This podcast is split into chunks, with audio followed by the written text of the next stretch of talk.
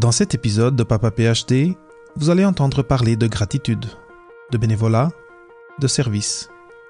Mais vous allez aussi entendre parler de persévérance, de sens de mission et d'entrepreneuriat. Ces mots peuvent vous paraître de deux univers différents, mais ils se marient et trouvent un sens dans le récit que nous apporte Francis Etheridge à propos de son cheminement académique et professionnel. Donc restez des nôtres pour une entrevue qui, je crois, vous inspirera dans vos choix de carrière et dans votre vie quelque chose que, tout euh, doctorant doit, doit tenter de faire, c'est faire preuve d'introspection, analyser ces dernières semaines, ces derniers mois de travail, identifier les contextes qui, qui, qui leur ont permis d'avancer, euh, puis identifier ceux qui leur ont pas permis d'avancer, puis d'essayer de mettre fin à ces habitudes-là le plus rapidement possible. Bienvenue à Papa PhD avec David Mendes le podcast où on explore les carrières et la vie après la maîtrise ou le doctorat avec des invités qui ont eu des cheminements particuliers et qui ont des histoires uniques à raconter sur comment ils ont fait leur place dans un monde où les règles sont en constante évolution. Préparez-vous à sortir des sentiers battus et embarquer dans un nouvel épisode de Papa PhD.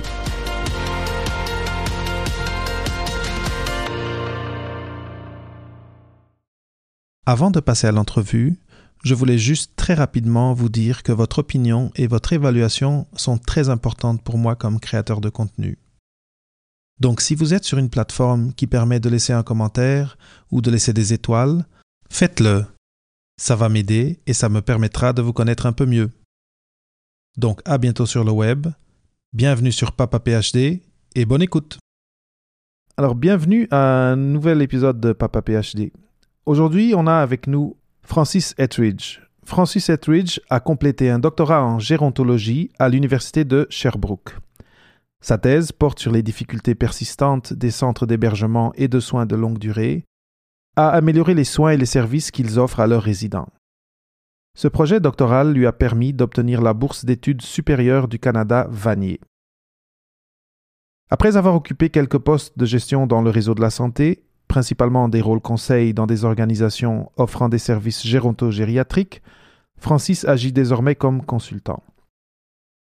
Il a fondé une compagnie, Humanic Conseil, par laquelle il offre des services de développement organisationnel et de gestion du changement, principalement dans le domaine de la santé, mais aussi dans d'autres types d'organisations. Il conserve également un pied dans le monde universitaire en participant à des projets de recherche en tant que co-chercheur. Bienvenue à Papa PhD, Francis.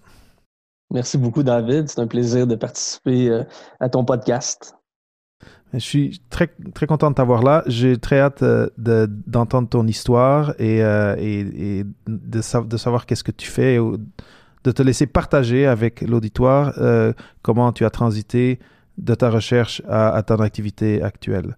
Et pour commencer, j'irai te demander de parler un petit peu de toi, donc, euh, comment tu t'es, comment, comment tu as euh, cheminé euh, du, de tout ton côté académique et jusqu'à aujourd'hui?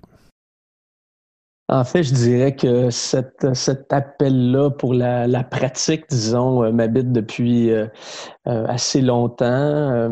je dirais que depuis mon baccalauréat en psychologie, euh, bien que j'ai un intérêt pour la recherche et que je conçois que la recherche sera requise pour, euh, pour euh, évoluer dans, le, dans, mon parcours universitaire.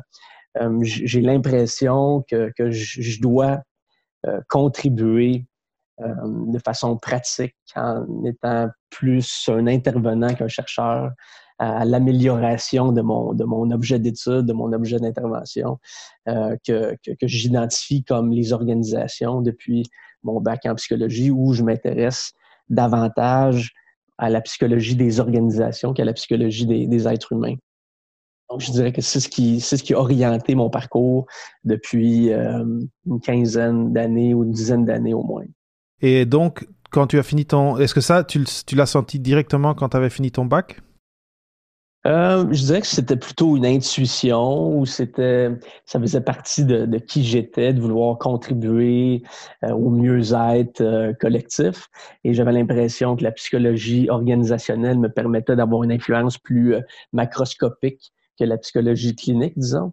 Alors, euh, ça, je, le ressens depuis, euh, depuis euh, le bac en psycho, mais je dirais qu'en faisant de la recherche à la maîtrise, au doctorat en gérontologie, ces, expériences de recherche ont nourri ce, sentiment-là en, en, concevant l'importance des connaissances disponibles et surtout l'écart important entre qu'est-ce qu'on semble connaître et qu'est-ce qu'on applique dans la réalité de, de, nos, de nos organisations notamment.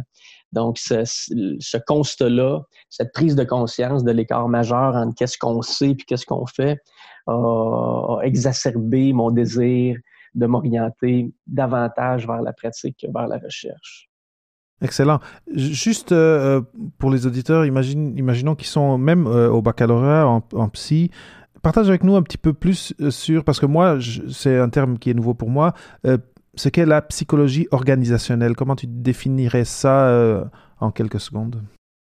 Je dirais que c'est l'étude de, de, l'être humain, du comportement humain au sein d'organisations.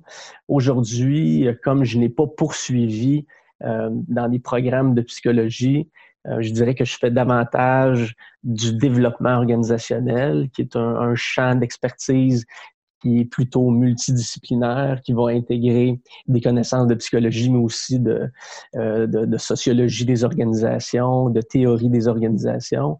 Euh, mais voilà, c'est l'étude de l'être humain au sein d'organisations. Est-ce que tu aurais un, petit exemple très pratique et très facile à comprendre pour les auditeurs d'une intervention que tu aurais pu faire? Oui, ben par exemple, euh, ce que je travaille présentement, euh, c'est surtout euh, des des, des, mandats de diagnostic organisationnel. Donc, il y a des organisations, notamment des CHSLD, qu'on reconnaît notamment par par leur représentation dans les médias comme des organisations qui ont beaucoup de difficultés. Hein. On, conçoit, on, nous fait la promotion des centres d'hébergement pour les personnes âgées comme des, des endroits à éviter, qui ne réussissent pas à donner des soins et services à la hauteur de, de ce qu'on aimerait. Donc, c'est des organisations qui ont besoin d'aide et moi, je peux être appelé à aller faire des diagnostics, disons, de leurs difficultés à s'organiser, à bien utiliser, à bien motiver, à bien engager leur, leur personnel et leur proposer des solutions euh, pour euh, augmenter, par exemple, euh, la, fidélité de leur personnel, augmenter leur, engagement au travail, augmenter leur, satisfaction, disons, de façon plus générale, dans, leur, dans leurs emplois. C'est super intéressant. Donc, c'est comme l'organisme que tu traites et que tu analyses et que tu, tu répares, c'est l'organisation en soi. C'est très, très c'est drôle, j'avais, c'est, une notion que, que je n'avais jamais croisée euh, jusqu'à date. Euh, très intéressant. On en parlera un petit peu plus tard de ce que tu, de tes projets actuels et de, de, de, ce que tu offres comme, comme service. Et, mais quelque chose qui m'intéresserait beaucoup de couvrir, surtout dans cette première partie, c'est donc tu, tu, as fait une maîtrise, tu as fait un doctorat. Euh, de savoir un petit peu plus sur euh, comment, comment euh, tu t'es orienté vers un projet particulier, disons en maîtrise, et après comment tu as choisi ton thème de doctorat, et disons quels sont les stades, oui, les stades que tu as que développé de l'un vers l'autre, et après éventuellement pour te dire bon mais là le, milieu académique disons on va passer à, je vais passer à d'autres choses je vais je vais passer euh, au, non académique? Mais je dirais que mon parcours a été assez aligné, bien que mon parcours a été plus long que, prévu. Euh, dès, la fin du bac, encore une fois, je me suis, euh, je me suis donné des occasions de participer à des projets de recherche. Je savais que ce que je voulais faire, c'était en lien avec le vieillissement de la population. Je voyais le vieillissement de la population comme un défi qui allait marquer mon, mon, mon temps sur, sur, la planète et je me disais que je voulais m'intéresser, euh, je voulais contribuer en fait à cette grande problématique du vieillissement de la population et j'ai décidé de lancer des perches euh, à, des, à des professeurs à l'Institut universitaire de gériatrie de Montréal.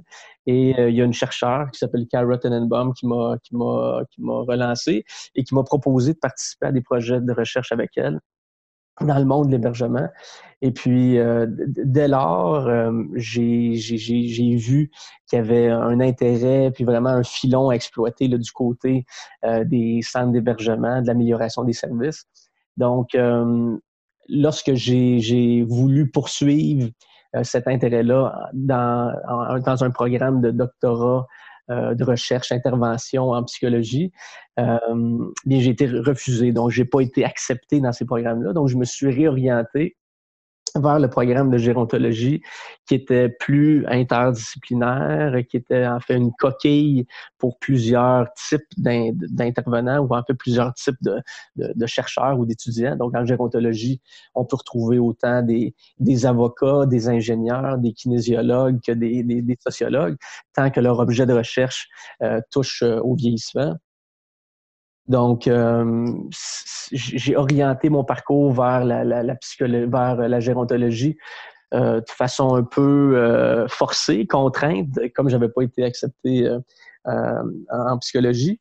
mais finalement, j'ai trouvé mon compte, j'ai pu justement m'entourer de, de, chercheurs, de, de, directeurs qui avaient des, des visions, des, des approches, des, des expertises différentes ce qui a, ce qui a permis de, de développer, je dirais, une approche plus, euh, plus euh, éclatée, plus large euh, pour, pour développer là, des connaissances sur ce que sont les centres d'hébergement.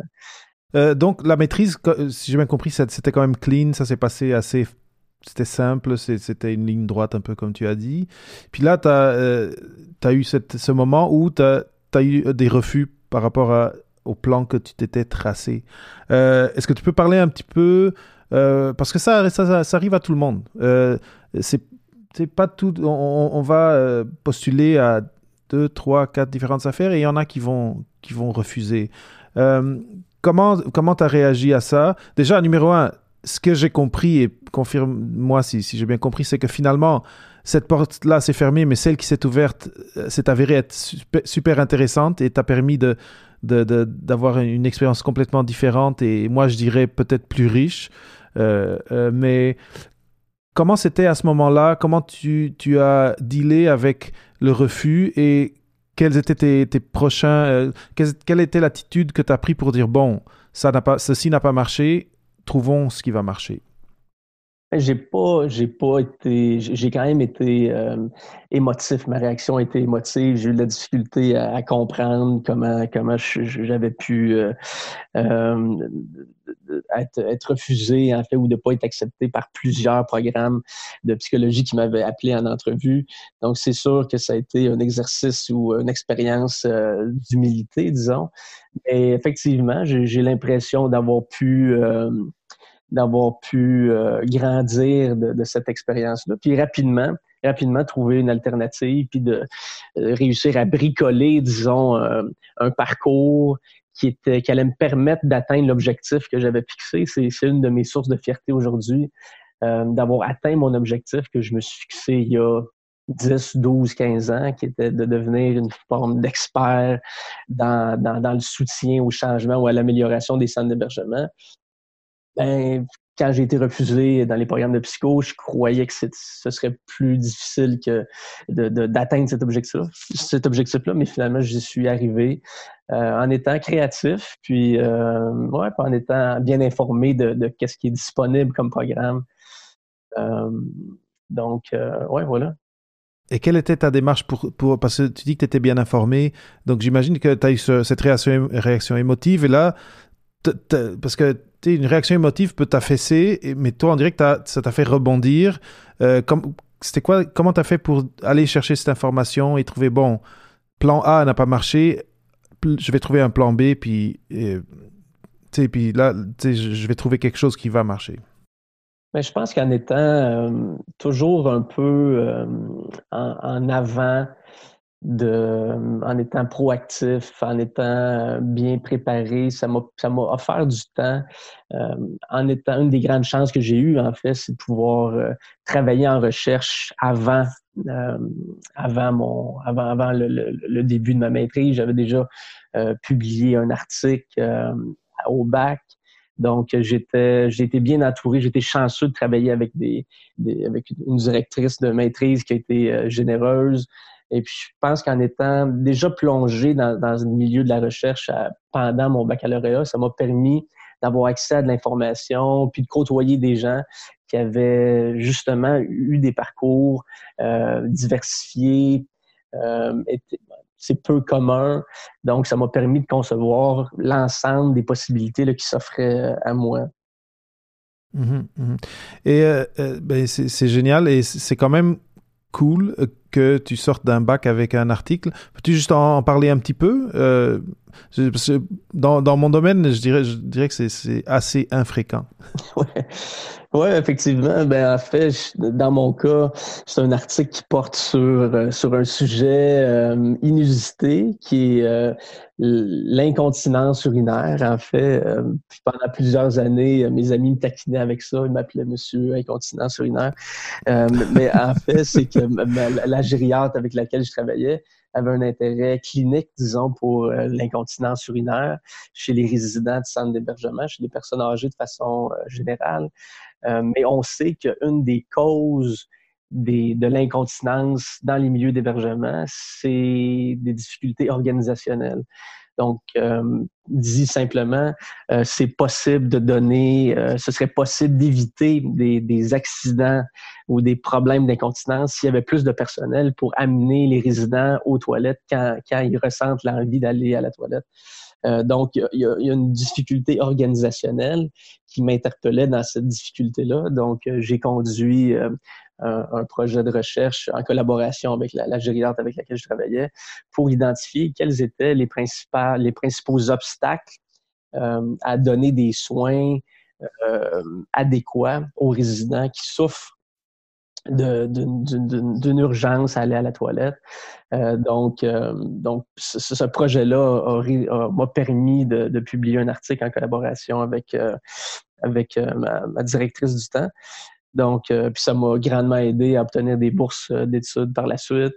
donc, on entend toujours des histoires d'horreur. J'ai eu plusieurs collègues là, qui, ont, qui, ont, vécu des expériences contraires à la mienne mais, mais j'ai eu la chance de, de, travailler avec des directeurs qui m'ont qui encouragé euh, à, publier des articles, qui m'ont permis de publier des articles comme premier auteur rapidement. Donc, euh, donc ouais, voilà, je pense que j'ai travaillé pour, mais j'ai aussi eu la chance de travailler avec des gens qui étaient, généreux euh, sur ce plan-là.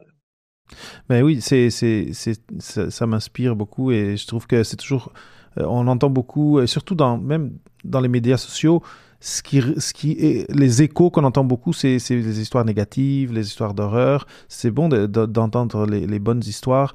Mais là, j'imagine que dans tout ça, on dirait que on, ça fait quelques minutes qu'on parle et tu m'as l'air d'être quelqu'un que depuis longtemps, tu as, un objectif quand même. Et, et parce qu'il y a beaucoup de monde qui peuvent être à l'université, surtout au baccalauréat, un peu perdu dans le sens où, bon, c'est quoi que je fais maintenant? Ben, Un bac, ok.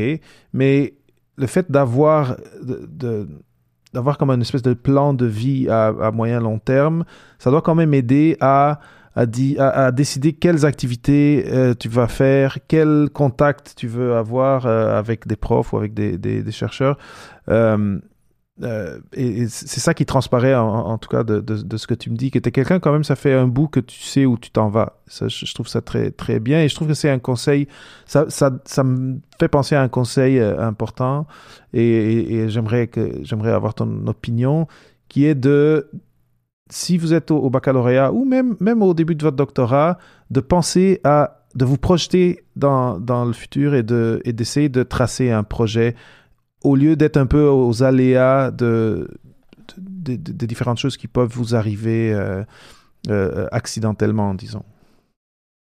Ouais, je dirais qu'aujourd'hui, je peux, euh, je peux concevoir ou me représenter mon parcours différemment que, que, que pendant, pendant les années où j'ai vécu ces expériences-là. Mm-hmm. Mais aujourd'hui, ce que j'ai le goût de dire, c'est que je valorise euh, une, euh, une, conception de la vie, disons, intégrée. Puis je pense que ce qui m'a aidé, c'est que mon objectif soit réellement un objectif de vie et pas juste un objectif professionnel ou académique. Puis j'ai essayé, puis en fait, j'ai été aligné sur cet objectif-là d'aider les résidents, d'aider le personnel des centres d'hébergement depuis une dizaine d'années, une douzaine d'années, parce que ça, ça m'appelle comme, comme personne, comme être humain je pense que c'est ce qui m'a drivé à trouver des solutions pour atteindre cet objectif-là, même si certaines portes se sont, se sont fermées devant moi à certaines étapes de ce cheminement-là. Puis, puis c'est ce que c'est ce j'encourage aujourd'hui, c'est de ne pas, considérer le travail comme euh, comme une dimension qui est euh, qui est externe à l'ensemble de nos vies ou qu'on vit en parallèle, mais comme comme quelque chose d'intégré. Oui, ben je, je suis totalement d'accord et c'est mais il y a quelque chose dans, tout ce que tu viens de me raconter. Tu as parlé de tendre des perches, tu as parlé de croiser du monde avec des profils différents. Et où, je, voudrais en venir, c'est numéro un. Euh, qu'est-ce que tu dirais aux gens qui sont maintenant aux études, que ce soit avant ou durant le doctorat, en, euh, termes euh, d'établir des contacts, surtout si, comme tu, comme tu disais, ils ont un objectif. Donc leur, le fait qu'ils sont aux études, ça va avoir avec, euh, ça a à voir avec euh, des objectifs de vie qu'ils ont. Mais la, question est, quel conseil tu leur donnerais par rapport à approcher des professeurs pour collaborer, pour, euh, je sais pas, pour faire du bénévolat dans un projet? Est-ce que ce serait quelque chose que tu conseillerais? Parce que clairement, les gens que tu as croisés ont l'air d'avoir eu quand même de l'importance dans, dans, ton trajet. Oui, ben, je ce que j'ai le goût de communiquer comme, comme conseil, c'est de pas de, pas sous-estimer euh, certaines situations qui peuvent avoir l'impression d'être à faible valeur ajoutée, disons. Euh, généralement, j'ai toujours euh, été quelqu'un qui disait davantage oui que non. Euh, que ce soit pour faire partie d'une association étudiante. J'ai été président de mon association, euh, pour faire partie des conseils d'administration, euh, mais généralement d'être ouvert. Donc, participer à des entrevues, des colloques, à plusieurs types d'activités qui sont non rémunérées, qu'on fait de façon bénévole, mais qui permettent justement de créer des liens puis d'enrichir nos, nos, nos, nos, connaissances. Euh, on, peut, on peut être surpris parce que la vie euh, nous offre. Quand, quand, on est, euh, quand on est gentil, on est généreux, euh, je veux pas sembler je veux pas sembler trop ésotérique, mais j'ai, j'ai l'impression que, que, que, plus on crée des liens, plus on est, plus on est généreux, plus on est ouvert aux autres, ben, nécessairement, c'est, cette générosité-là sera, nous, nous reviendra en cours de route. Mhm. Euh, comme tu dis, sans vouloir être ésotérique, j'y crois, euh, je crois euh, vraiment fort à ce que tu viens de dire. Et, je pense que quand, on est étudiant, que, ce soit avant ou, au doctorat, un des luxes qu'on a, c'est de quand même pouvoir donner du temps à, à, avoir, avoir du temps à donner. On n'a pas encore d'enfants ou il y en a, il y en a que oui, mais euh, beaucoup d'entre d'entre nous, beaucoup des auditeurs euh, qui sont aux études n'ont pas d'enfants, n'ont pas d'autres responsabilités qui compliquent un peu la vie, et donc ils vont gagner à, donner un peu de leur temps, qu'ils ont un peu ce luxe de pouvoir en donner plus que, que quelqu'un, disons, qui, qui est déjà, qui a une job, puis des enfants, etc. Euh, je, suis d'accord avec toi. Et après, ils vont, ils vont, c'est certain juste les gens, le fait qu'ils vont croiser des gens peut-être de sphères différentes, mais qui croient en la même chose, euh, ça va leur enrichir, ça va leur apporter une richesse. Euh, je suis totalement d'accord. Euh, et pour un peu rebondir sur ça, tu as mentionné quand même des, des, des gens qui t'ont tendu la, pas tendu la main, c'est pas ça que je veux dire, mais qui qui ont accepté de, ta collaboration ou qui, t'ont euh, mentoré, disons, euh, que ce soit à, la maîtrise ou après, le doctorat. Est-ce que le mentorat, euh, c'est quelque chose qui a eu une importance pour toi dans, ton trajet, dans ta croissance? Est-ce qu'il y a des gens avec qui tu as eu une conversation qui a été un moment tournant ou qui simplement t'ont inspiré de par leur mentorat pendant, pendant tes études? Oui, euh, mes, directeurs de recherche, autant la maîtrise qu'au doctorat, m'ont euh, beaucoup, euh, beaucoup aidé. autant sur le plan personnel que sur le plan professionnel ou académique. les trois personnes qui m'ont dirigé ont eu une influence importante sur ma vie. Euh, Yves Couturier, qui est mon directeur, euh, qui a été mon directeur de recherche, mais qui a aussi été mon directeur de doctorat, euh, a eu une influence importante. c'est quelqu'un qui m'a qui m'a appris à, apprécier ou à, valoriser la, culture, la connaissance d'un à un degré que, que je soupçonnais pas être capable de, de le faire c'est quelqu'un euh, avec qui j'ai toujours euh, de très bons liens aujourd'hui. C'est quelqu'un qui, euh, qui m'a dit assez rapidement dans mon parcours, qui m'a posé la question, Francis, pourquoi tu fais un doctorat? Quel, est ton objectif? Et ça peut être, ça peut sembler un peu contre-intuitif venant de quelqu'un qui est un érudit, un, intellectuel au sens pur du terme mais euh, c'est quelqu'un qui a eu une vision très pratique, en fait, qui m'a aligné, qui m'a offert une perspective très pratique sur mon parcours assez tôt et qui m'a encouragé justement à, ne pas faire un doctorat par par désir de développer une culture générale. c'est un peu ce que j'ai communiqué à d'autres dans les dernières années qui ont dit Ah, ben moi, je pense que j'aimerais ça faire un doctorat. Puis je leur pose toujours la question OK, mais quel est ton objectif? Parce que si tu t'engages dans ce parcours-là, peut te prendre 5, 6, 7, 8 ans, 9 ans, 10 ans, dépendamment des conditions dans lesquelles tu le fais.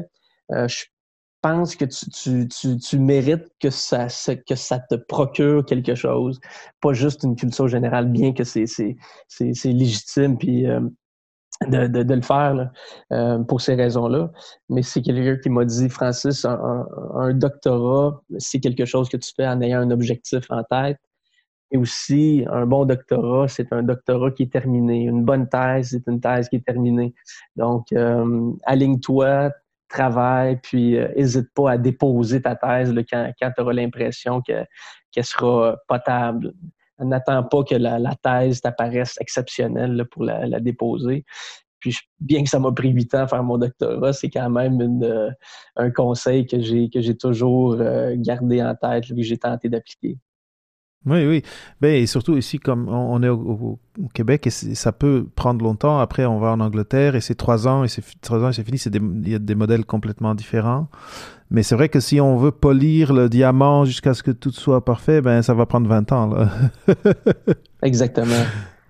Mais euh, tu touches à quelque chose d'important qui est euh, un doctorat, c'est quelque chose qui, qui va être long. Donc ça va être une tranche de ta vie.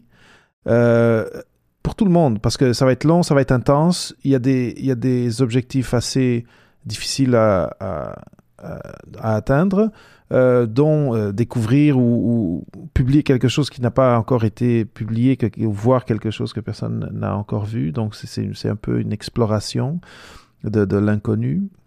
Donc il faut, si tu n'as pas euh, une motivation très profonde pour le faire, c'est vrai que ça peut être pénible et c'est vrai que après il y a des gens, euh, il y a, des questions de santé mentale autour de tout, les, chiffres sortent maintenant euh, de partout, tout ce qui est anxiété, dépression dans les élèves au, doctorat et, c'est quand même, c'est comme, c'est pas une image très très belle qui ressort. C'est très difficile donc juste pour dire, je suis d'accord avec toi, il faut vraiment être motivé, avoir une motivation intérieure très grande pour rentrer dans un projet comme ça. Pas à la légère, tu risques de, tu risques d'avoir du trouble ou bien de, simplement à un moment donné euh, devoir le quitter. Euh, il y, a y a du monde qui quitte, ça arrive. Ou bien ici, comme on a le système maîtrise-doctorat, il y, a il y a une façon de, tu peux sortir à la maîtrise, dépendamment de comment c'est organisé ton, ton programme. Euh, mais là où je voulais en arriver, c'est, tu as fait 8 ans de doctorat, ça n'a pas été comme du beurre, j'imagine. Euh, juste pour, pour euh, donner une image un peu euh, réelle et un peu peut-être aborder comment tu as, tu as dealé avec les difficultés qui sont intrinsèques à un doctorat. j'imagine que tu as eu, as eu des, moments de, de, doute, des moments de... Il y a quelque chose qui marche pas et comment on va faire pour résoudre ça. Est-ce que tu peux parler un petit peu de ce côté-là et peut-être donner un ou deux exemples de quelque chose qui a été un obstacle plus grand et de comment tu as trouvé des ressources euh, en toi, en dehors de toi, pour, pour euh, le, les dépasser? Et je dirais que mon, mon, 8 ans de, de, parcours doctoral a été, euh, on peut le, subdiviser, le caractériser en, deux grandes phases. La phase avec bourse, où je travaillais à temps plein.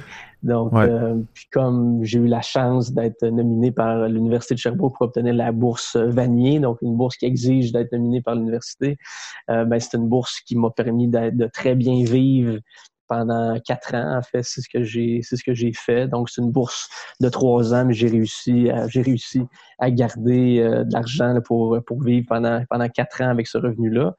Euh, donc, cette période-là m'a permis d'avancer, mais nécessairement aujourd'hui, avec le recul, pas avancer assez je pense que j'étais encore, euh, j'avais encore le besoin de, m'amuser puis de profiter de la vie universitaire.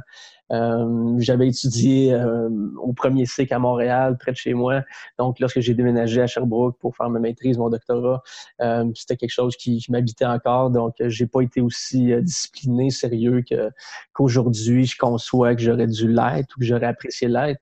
Euh, donc, la deuxième portion du doctorat, quand j'ai commencé à travailler, ben, je travaillais à temps plein. J'ai eu euh, des postes sur de, de cadre intermédiaire dans les réseaux de la santé. J'ai euh, démarré ma, ma, compagnie de consultation pour offrir des services à temps partiel. Euh, et j'ai terminé finalement mon doctorat dans la pire, dans le pire des contextes, avec avec un, un, jeune enfant, une maison à payer, mais sous pression de l'université de, de terminer. Mhm, j'ai eu mhm. besoin de cette pression-là pour, euh, pour, pour terminer parce que dans une certaine mesure, j'avais déjà atteint mon objectif, disons, professionnel. J'agissais comme consultant. Euh, J'avais une expertise ou des connaissances qui me permettaient de, de, conseiller les organisations en matière de développement organisationnel, de gestion de changement. Euh, J'avais déjà atteint une forme de, de statut d'expert dans certains milieux.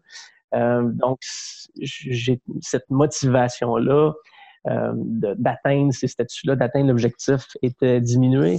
Mais à un certain moment, ce qui m'a motivé, c'est la, crainte de pas de pas finir, la crainte de pas aller au bout de, ce grand projet-là, la crainte de me décevoir, de décevoir les gens qui m'avaient encouragé, de décevoir euh, ma, ma, conjointe, mes enfants.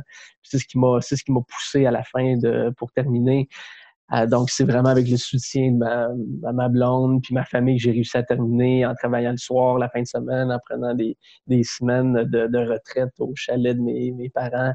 Donc, euh, j'ai réussi à terminer un peu par peur de pas de, de pas réussir, mais euh, mais finalement ce, qui ce qui en a émergé, c'est une grande fierté, une grande fierté qui m'habite toujours aujourd'hui d'avoir d'être allé au bout de ce parcours académique. Excellent. Euh, je suis sûr euh, que moi j'ai eu c'est drôle, j'ai mon histoire ressemble à ça un petit peu, euh, mais je suis sûr que si, toi tu as cette histoire, si moi j'ai une histoire qui ressemble, il y a plein d'autres mondes qui, qui vivent quelque chose de semblable. on va on va prendre une petite pause et, et après on va peut-être parler de comment peut-être un peu de comment tu as euh, quelle stratégie peut-être tu as trouvé? Tu as déjà parlé d'aller euh, passer des, des, fins de semaine peut-être euh, au chalet un peu isolé, ça c'en est une certainement, mais peut-être les autres affaires, les autres stratégies qui ont, que dans ta vie t'ont permis de, de, trouver un équilibre et, et, la motivation.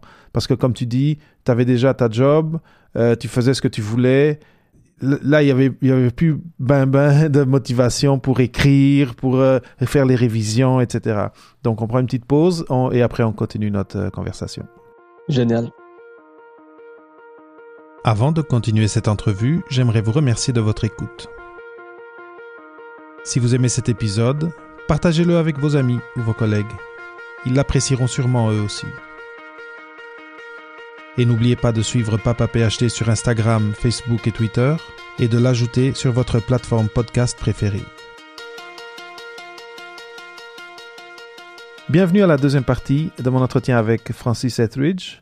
Euh, juste avant la pause, on parlait du grand effort que Francis avait, dû développer et pour, euh, pour terminer. Parce que là, il était déjà dans sa vie active, il avait déjà euh, une famille avec, un, avec un enfant en, bas âge et c'est pas évident de se dire, OK, là, je vais écrire, faire des révisions sur ma thèse et aller défendre. et, tu l'as fait.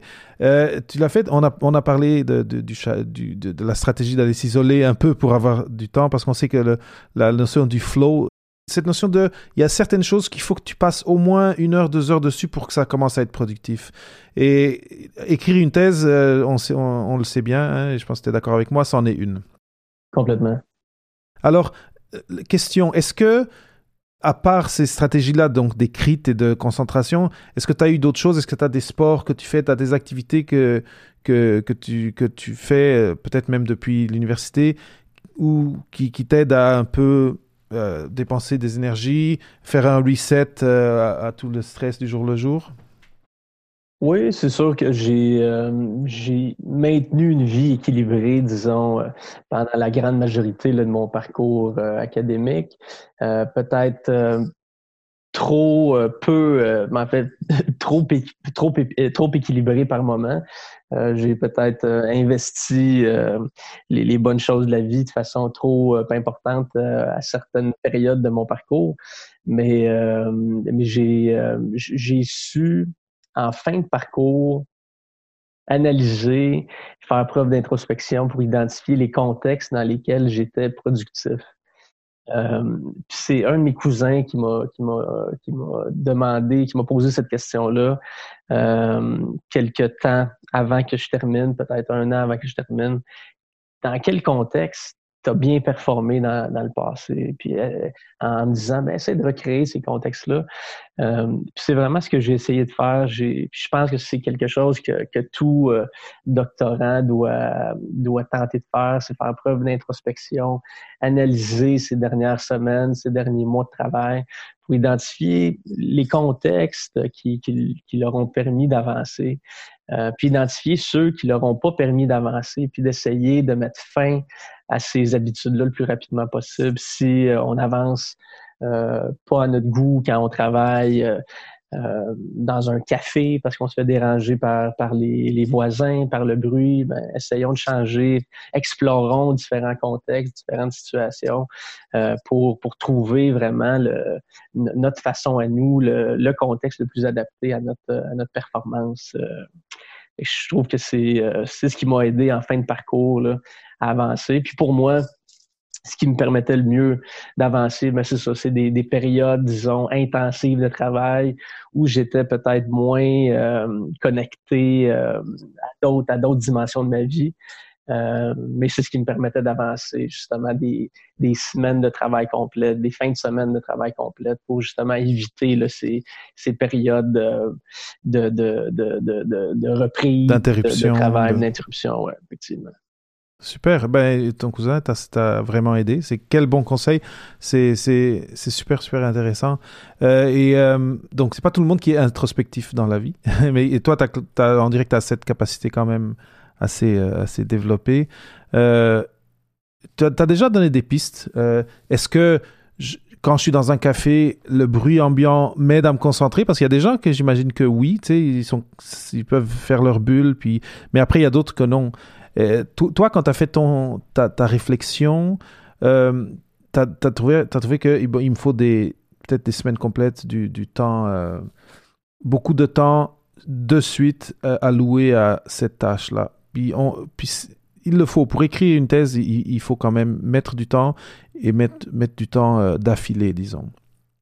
Mais pour quelqu'un qui, qui serait un peu éparpillé, euh, et, qui. Euh, juste, juste le conseil d'y penser un peu, ça, ça pourrait aider. Mais est-ce que tu aurais d'autres pistes à donner Ou euh, est-ce que. Je ne sais pas si tu fais quelque chose comme de la méditation quelque chose comme ça. est-ce que tu aurais quelques conseils à donner à quelqu'un qui, qui a jamais. Tu sais, qui est plus extroverti, disons, et que l'introspection, ça vient pas naturel? Je pense qu'il y a différentes façons de, se tourner vers, vers son intérieur. J'ai l'impression que ça peut être euh, on peut y arriver de façon plus typique euh, en faisant de la méditation, euh, mais je pense qu'on peut y arriver aussi en faisant du sport, en, en, créant des contrastes, des contrastes qui vont qui vont générer des états de, de, concentration, d'attention qui sont qui sont propices à l'écriture, à la rédaction. Donc, je pense qu'il faut trouver des façons de, libérer l'énergie qui est contre-productive à, notre avancement. Euh, je sais que j'ai travaillé pendant plusieurs euh, semaines là, au chalet de mon père, justement. Je travaillais, ben, c'est un contexte idéal là, où je pouvais travailler sur euh, un quai, mais à chaque quelques à chaque quelques heures de travail, ben, je plongeais dans le lac, euh, je revenais, ça, me, réénergisait. Euh, j'ai terminé la, toute fin, là, mes dernières lignes de ma thèse, je les ai écrites pendant une conférence, pendant un colloque. Euh, j'étais à l'hôtel, donc euh, loin de, de, ma famille, loin de mes, mes amis. Donc, euh, c'est un contexte aussi différent où je me suis, j'ai forcé, disons, ben, j'ai forcé une distance avec les, avec les, les stimulations qui, qui m'empêchaient parfois d'avancer. Donc, je pense qu'il faut, faut faire preuve de créativité, trouver des contextes qui vont, qui vont nous permettre, ouais, permettre une énergie qui est, cohérente, qui est, est opportune à, l'écriture. Ok. J'ai trouvé ça super intéressant, ce que tu viens de dire, de euh, créer des contrastes. Euh, et, là, tu disais, je, me suis imaginé dans la tête, j'écris toute la matinée, et après là, je vais dans le lac, et là, je suis comme dans la nature, je crée une scission entre le moment où là, j'étais concentré, je travaillais, et là, 180 degrés, euh, je, je, fais, je fais d'autres choses. Euh, il y a quelque chose qui, qu'on entend beaucoup, dont on entend beaucoup parler euh, dans ce moment, c'est la méthode Pomodoro. Je ne sais pas si on a entendu parler. Non. Et ça ressemble un petit peu à ça. sûrement, quand tu étais jeune, ta, ta, ta, maman ou quelqu'un aurait une petite, une petite tomate dans la cuisine que tu tournais et qui, pour, pour compter les minutes de cuisson de, des œufs ou de je sais pas quoi. Ben, Pomodoro, c'est tomate en italien. Et ce qu'ils disent, une des choses que, surtout pour l'écrit maintenant que, que qu'on entend, dont on entend beaucoup parler, c'est de, de, de prendre, imaginez, ben, on ne le fait pas avec l'instrument lui-même, mais il y a des, des applications euh, sur l'ordi que tu peux utiliser pour faire des, des tronçons de, je pense, c'est 25 minutes, euh, 5 minutes de pause, 25 minutes, 5 minutes de pause, mais donc créer vraiment des moments où là tu dis, tant que l'alarme sonne pas, je suis, je suis dans l'exercice. Après, ça va sonner, je décroche. Et ça va vraiment avec ce que tu disais de, créer des contrastes. J'ai trouvé ça super intéressant. Euh, et en effet, euh, utiliser sa psychologie pour s'aider à, être le plus productif et créatif euh, possible. Parce qu'il y a de la créativité dans l'écrite, dans bien sûr. Oui, complètement. C'est ce que je réfléchissais aussi. Je pense qu'il y a des, des, similarités avec ce que ce que ce que s'offrent comme contexte les, les musiciens, les artistes qui font des, des, des retraites euh, pour euh, pour écrire euh, un nouvel album, pour produire un nouvel album. Je pense que vrai. parce qu'il faut, il faut, faut, se considérer effectivement des, des créateurs en fin, en fin de parcours doctoral. Au début, on est peut-être un peu plus euh, technicien, on est peut-être un peu plus euh, plus des, chercheurs, mais à la fin, il faut faire il faut faire émerger notre côté artistique pour pouvoir ben, pouvoir euh, rédiger l'histoire qu'on a le goût de raconter à notre à notre manière. C'est un peu ce que ce qui ce que j'ai conçu en cours de parcours, c'est que bien qu'on peut avoir l'impression d'avoir généré des nouvelles connaissances, en faisant des, des, recherches, en faisant des recensions d'écrits, on peut aussi euh, concevoir que qu'on fait juste euh, spinner des connaissances de façon un peu plus, euh, de façon différente, de façon singulière. Donc, je pense que ça fait partie de, de, l'énergie requise, là, l'énergie artistique qu'on doit faire émerger là, pour, pour terminer. C'est vrai. Et j'imagine que si on considère que euh, après, les gens qui restent dans l'académie, il faut qu'ils postulent pour avoir des fonds, etc. De être capable de raconter ta science, qui peut être assez, ça peut être des thématiques assez sèches, euh, assez euh, arides d'un point de vue, c'est d'être capable de digérer ça puis de, raconter une belle histoire qui va interpeller le lecteur et, euh, et dire euh, ah mais c'est c'est donc intéressant euh, cette personne qui travaille sur je sais pas moi sur tel type de cellule c'est Ou sur l'incontinence urinaire. Ou sur le... Yes, exactement. très bien. Euh, vraiment, euh, très bon conseil. Et euh, maintenant, quelque chose que... La, prochaine chose dont j'aimerais parler, parce que là, on a, quand même parlé, on a bien couvert toute la partie académique.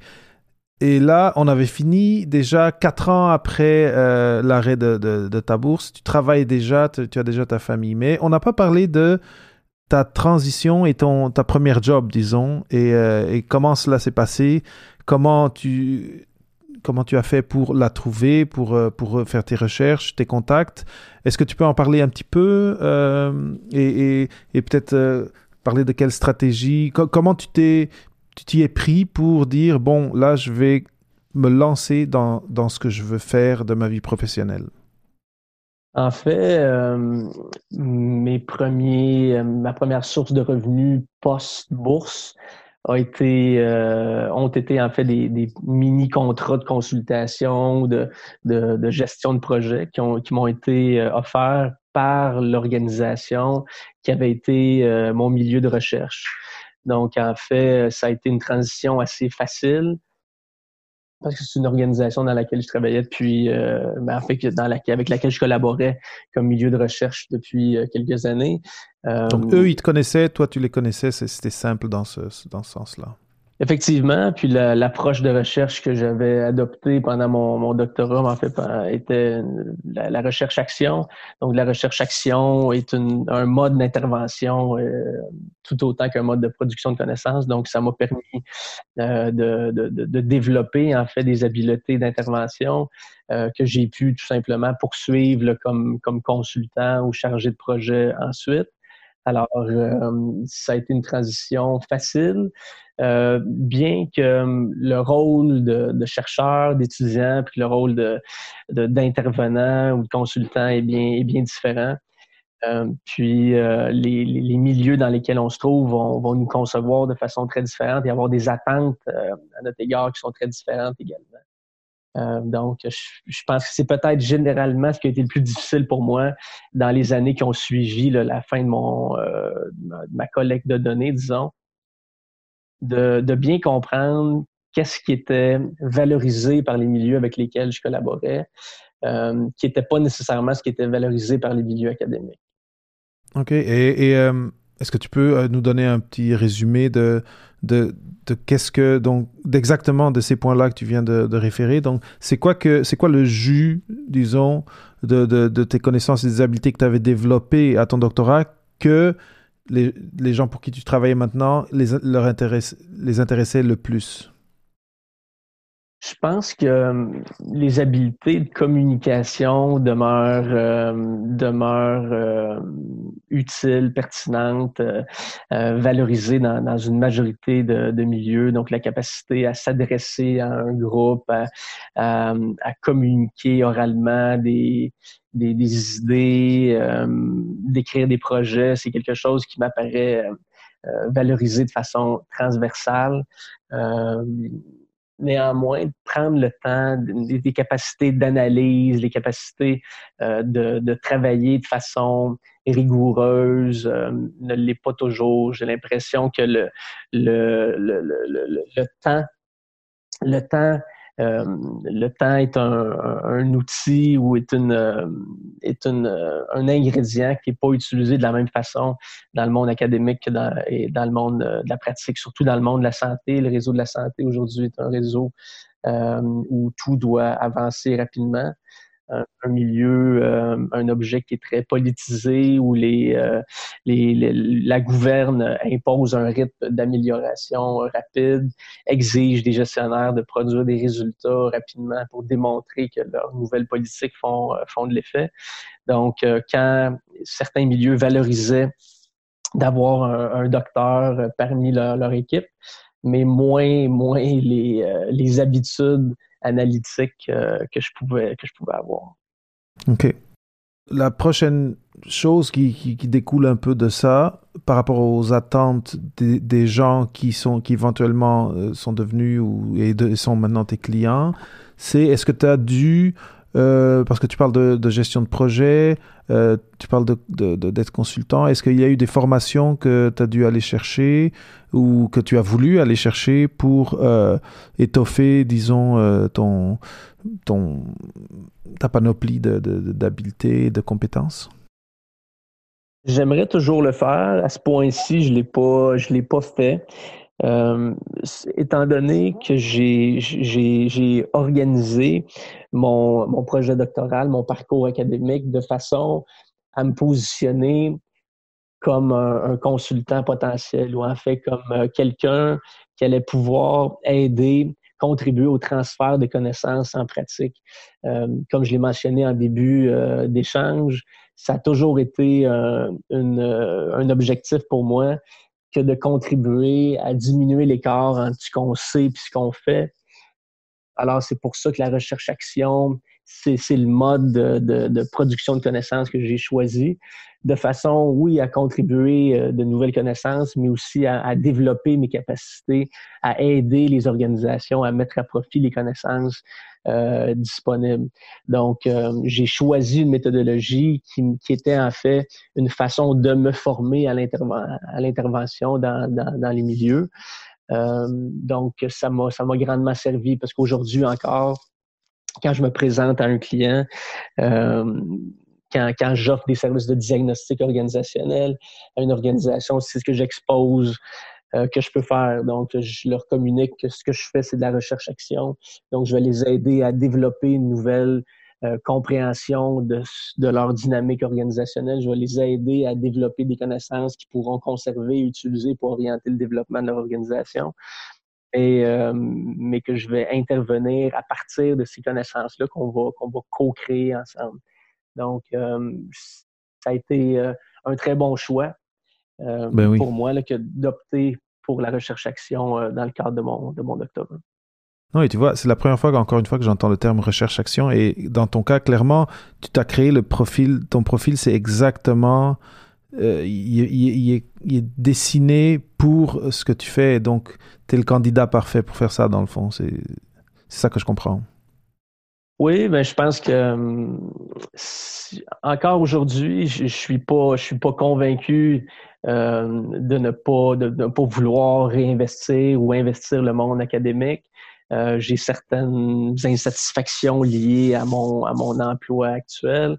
mais, mais je pense que pour la transition, euh, la transition entre le monde académique puis le monde, disons, euh, du, travail, cet, investissement-là dans, dans, dans, dans, la recherche-action, qui est un mode de production de connaissances et aussi de restitution de connaissances puis de réflexivité avec, euh, avec, les, avec les objets de la, recherche, en fait. Donc, le chercheur est autant un chercheur que les que les, que les, les, les, les participants des, des milieux, euh, ben ça, ça m'a vraiment permis de développer des capacités à entrer en relation avec des clients potentiels, de travailler avec des gestionnaires que j'aurais pas développé en, étant en adoptant d'autres modes de recherche plus euh, plus classiques. Mmh. Et donc, j'imagine que tu conseillerais à des étudiants euh, qui sont qui sont en ce moment au doctorat de si leur objectif est euh, et euh, comme un peu comme toi, ton objectif, c'est un objectif d'action. Depuis le début, tu veux aider. Ouais. Ok, c'est ça que j'ai compris. Et que de euh, d'organiser ton projet de recherche autour de la recherche-action, c'est comme ça te donne, ça t'outille pour donner, pour être déjà quelque part en avant dans ce processus de un jour aider euh, et, donc c'est ça de, pouvoir générer des actions qui vont aider que ce soit des gens ou des institutions. Oui, euh, exactement. Je pense que il, s'agit d'être le plus le plus aligné possible sur notre objectif. Bien que ce soit pas simple, je pense qu'on peut créer des occasions de d'explorer qui on est, ce qu'on veut être, et être constamment en, train de, réorienter nos, efforts pour atteindre ce qu'on ce qu'on veut.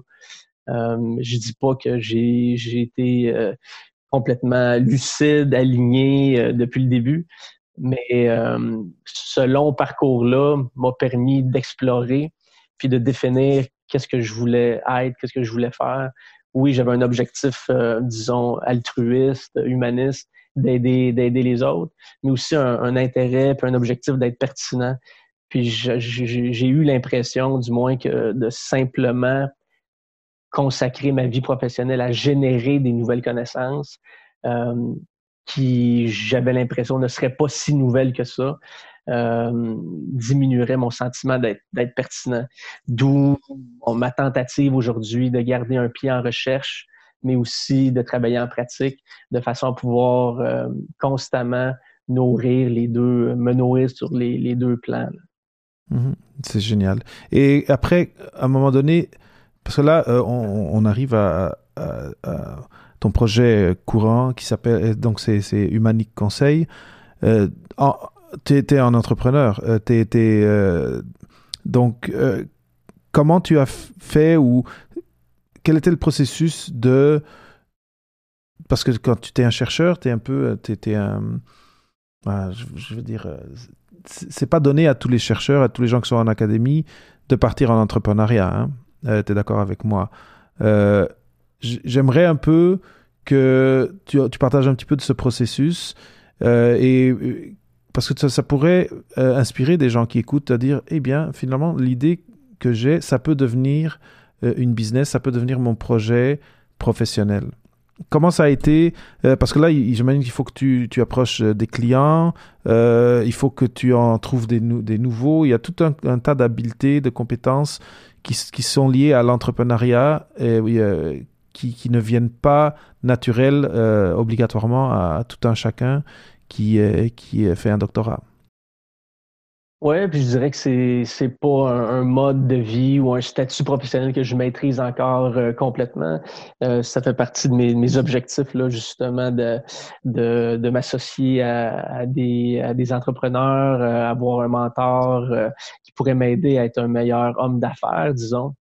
À, à ce, à ce point-ci de ma vie, euh, je le fais de façon plutôt, euh, plutôt intuitive et j'ai l'impression, euh, comme je l'ai mentionné précédemment, que mes investissements, mes efforts du passé pour créer des liens, pour, pour créer des relations positives avec mes, mes collègues de travail, avec de maintenir des liens avec des collègues de travail, me permettent aujourd'hui de bouche à oreille, disons, de développer des, des relations d'affaires. Euh, mais je, je, pense que j'ai eu euh, confiance de pouvoir offrir des services et d'avoir une clientèle stable en, en identifiant clairement quelle, quelle, était la, quelle était ma valeur euh, dans, au sein des organisations. Et je pense que les organisations aujourd'hui manquent beaucoup de temps pour, pour réfléchir, analyser, euh, développer des, des rapports euh, sur euh, qui vont orienter leur développement. Donc, je pense que c'est un conseil que je donnerais aux, aux, doctorants qui, qui réfléchissent à, à, devenir des entrepreneurs, c'est d'être clairvoyant quant à ce qui est, qu'est-ce qui sera pertinent, qu'est-ce qui sera utile pour des clients potentiels. Euh, je pense que les, les, milieux pratiques sont à, sont, appellent des collaborations de recherche souvent parce que c'est des ressources qui conçoivent comme des ressources bénévoles qui viennent, qui, euh, qui génèrent des connaissances, qui, qui les soutiennent dans leur, euh, dans leur euh, développement. mais parfois, le, le, temps qui est requis pour qu'un projet de recherche génère des retombées positives ou significatives pour un milieu, c'est parfois trop long pour les, les besoins des organisations. Donc, ce que j'offre euh, aujourd'hui, c'est en fait ce que, ce que j'aurais pu offrir comme chercheur, mais dans des délais beaucoup plus courts, euh, de façon beaucoup plus euh, adaptée aux besoins des, des organisations avec lesquelles je collabore. Très bien. Et donc, Humanic Conseil, est-ce que tu as, as, des collaborateurs ou pour le moment c'est toi c'est moi, mais depuis euh, quelques mois maintenant, euh, je collabore ou en fait je suis euh, associé avec ma conjointe, ma conjointe qui a, décidé de ne pas de ne pas retourner travailler comme employé après ses, congés de maternité. donc on est désormais co copropriétaire de cette compagnie Humanic Conseil. donc, on, on, œuvre tous les deux comme, comme gestionnaire, comme consultant dans nos milieux respectifs, mais on collabore aussi. Elle travaille plutôt dans le domaine multimédia. Donc, euh, on travaille ensemble avec certaines petites firmes, donc des PME ou des très petites entreprises d'une quinzaine, vingtaine d'employés qui ont comme intérêt de, de croître. Donc, euh, mon expertise en développement organisationnel, disons, est, est applicable et, pertinente à différents types d'organisations. Donc, elle, euh, dans ce milieu-là, est plutôt une experte d'objets, disons, experte du milieu. Moi, je suis là pour contribuer euh, au, processus d'intervention. Puis, on travaille aussi avec une employée qui s'appelle Catherine, qui est une, une étudiante euh, qui, était le profil recherché, puisqu'on n'a pas toujours euh, besoin de quelqu'un 40 heures par semaine. Elle n'a pas toujours besoin d'être rémunérée à temps plein non plus. Donc, c'est une étudiante en psychologie qui, a des, un rôle, disons, d'assistante euh, au sein de, l'entreprise. Donc, c'est une petite entreprise, on est trois, mais, mais on a comme intérêt de, de, de croître également. Et là, maintenant, euh, considérant que l'auditoire, ça va être des gens qui sont euh, ou au doctorat ou au postdoc ou euh, qui sont de ce côté-là encore du, terrain, c'est quoi, parce que tu, tu dis que tu collabores encore en recherche avec du monde, c'est quoi les thèmes qui t'intéressent et, et, imagine qu'il y a quelqu'un qui, à qui ce que tout ce que tu viens de partager intéresse et qui aimerait collaborer avec toi scientifiquement ou qui aurait un projet à te proposer du côté recherche scientifique, euh, c'est quoi, ça ressemble à quoi quelqu'un avec qui tu collabores euh, en recherche encore? Présentement, je collabore avec des d'anciens collègues, d'anciens, euh, étudiants avec lesquels j'ai, étudié. Euh, je collabore avec euh, mes, mes ex-directeurs de, de recherche. on travaille sur des projets de valorisation du rôle des préposés aux bénéficiaires. On tente de trouver des solutions aux difficultés qui sont vécues par les préposés dans les centres d'hébergement. Je dirais que ce qui m'intéresse particulièrement à ce point-ci, c'est la, la, marge de manœuvre des organisations publiques. Euh, de plus en plus, euh, les, les, organisations publiques, que ce soit du réseau de la, santé ou d'autres, sont soumis à des, à des prescriptions très euh, très étanches, très précises, et les gestionnaires ont de la difficulté à s'y retrouver. Les gestionnaires euh, qui ont décidé d'être gestionnaires veulent influencer le, le cours, le, le, cheminement de leurs organisations, mais ils se trouvent souvent pris euh, dans toutes sortes de politiques, de procédures développées de façon très centralisée. Donc, ce qui m'intéresse aujourd'hui, c'est surtout ça, de mieux comprendre quelles sont les marges de manœuvre des gestionnaires, qu'est-ce qu'ils peuvent faire pour euh, retrouver du sens euh, à, leur, travail, euh, comment est-ce qu'ils peuvent infléchir le développement de leurs organisations dans des contextes ultra normés. OK. Ben, c'est super intéressant. Donc, euh, si vous êtes à l'écoute et si euh, vous avez un projet en tête et que cet épisode vous a fait ding, ben, parlez à Francis parce que euh, clairement, c'est quelqu'un de super intéressant et même que ce soit juste pour brasser des idées, Francis, j'imagine que tu serais toujours ouvert à, à, jaser. Absolument. Francis, on, on je pense qu'on a tout couvert euh, ton, parcours. Est-ce que tu as des nouveaux projets qui s'en viennent? Euh, ou pour le moment là, l'entreprise bourgeonne, vous êtes euh, deux et demi, disons, et, là tu vas te concentrer sur sur Conseil. Oui, effectivement, je me concentre sur ça, mais sans, sans oublier euh, les, les, possibilités qu'offre euh, le monde académique.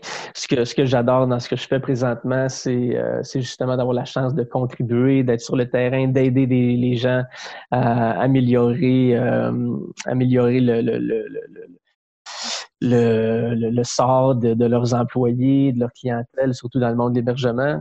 Néanmoins, une, une de mes craintes, c'est de, de perdre de, de, ne pas être à l'affût des nouvelles connaissances, euh, de, de, de, prendre un peu de recul quand, par rapport euh, à l'évolution euh, des connaissances qui sont qui est permise par les milieux académiques. Donc, je demeure à l'affût des, des, opportunités également. J'approche la, la, quarantaine, puis bien que le, le, Conseil existera sûrement toujours d'une façon ou d'une autre, je suis quand même je suis quand même ouvert à l'idée de euh, de peut-être devenir professeur là, à court, moyen ou à plus long terme. Mais le, le monde académique euh, m'interpelle, me motive toujours. clairement, tu, tu as réussi à garder un, lien quand même fort et euh, bon, je te le souhaite. Si c'est ça ce que tu désires, je souhaite que ça arrive. J'imagine que le plus tu vas, tu vas travailler, le plus tu vas avoir de projets, le plus tu vas créer un corpus de connaissances qui va te permettre de, un moment donné, le, le repartager avec d'autres qui veulent un peu suivre ce chemin. Euh, on arrive à la fin de, de la deuxième partie et de, de l'entrevue. C'est super intéressant tout ce que tu as raconté. Euh, J'espère que, que, les auditeurs euh, soient un peu euh, inspirés et, euh, et qui retirent euh, beaucoup de, choses intéressantes de, de, notre conversation. Et là, j'aimerais un peu pour clore, euh, te demander de faire euh, le petit exercice de, de, de fin d'épisode qui est de donner euh, quelques conseils, de partager quelques conseils euh, avec, euh, avec les auditeurs. donc imagine quelqu'un comme toi qui peut-être est, à la fin de, de, sa bourse au doctorat et, que, et qui, qui, se dit, bon, là, il faut que j'écrive et que je défende. ou bien qui, qui est à la fin de son bac et qui se demande qu'est-ce que je vais faire? Est-ce que la recherche, c'est pour moi? Donc, de, de partager avec eux deux ou trois stratégies ou principes fondamentaux qu'ils pourraient suivre euh, à partir d'aujourd'hui pour tracer un projet, un projet de vie, comme on a parlé au début, mais aussi un projet de transition qui soit réaliste et, atteignable?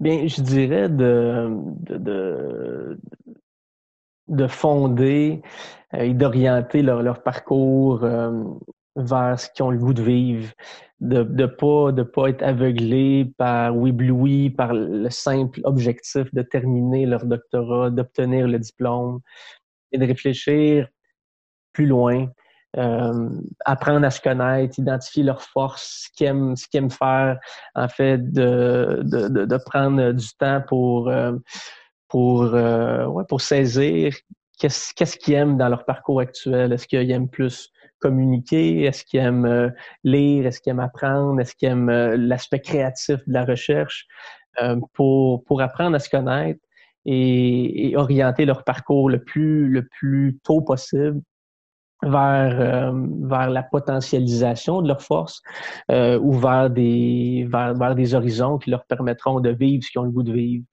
Donc, je pense que c'est un conseil, le conseil le plus fondamental que je peux donner. Puis, euh, puis le, deuxième, euh, ben, je dirais de, de, se rappeler qu'une qu'une thèse, euh, qu'une bonne thèse, c'est une thèse qui, qui est terminée, puis de pas de, pas hésiter euh, à, déposer quelque chose qui est peut-être pas à la hauteur de leurs attentes, euh, à la hauteur de leur de leur idéal, mais qui est peut-être euh, peut-être suffisant pour leur permettre d'explorer d'autres d'autres façons de, de, se développer puis de, de cheminer là, dans leur dans leur vie. Ben, Francis, c'est des mots très très sages et très inspirants. Euh, merci énormément. J'ai vraiment beaucoup aimé notre conversation. J'ai vraiment eu beaucoup de plaisir. Euh, on a parlé de gratitude, on a parlé aussi de, de service. Clairement, dans ton axe de vie que tu as tracé, il y a, ce côté, je vais, je vais redonner aux autres quelque chose, je vais les aider. Et ça, pour moi, personnellement, euh, ça résonne beaucoup avec moi. Euh, et, euh, et j'espère que ça va résonner aussi avec, avec nos auditeurs. Donc, merci. C'était un grand plaisir de t'avoir au micro de, de, Papa PhD. Je te souhaite tout le succès avec, avec ton projet.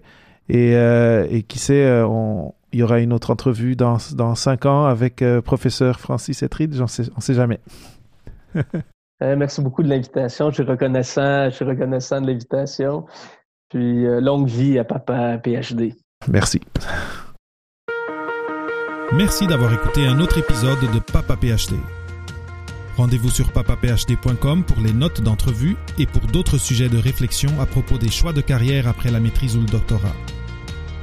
Ça me fera toujours plaisir de partager des histoires inspirantes, des nouvelles idées et des ressources utiles sur le podcast. Donc assurez-vous de vous abonner sur iTunes ou sur la plateforme de votre choix pour être à jour avec nos thématiques et pour connaître nos derniers invités.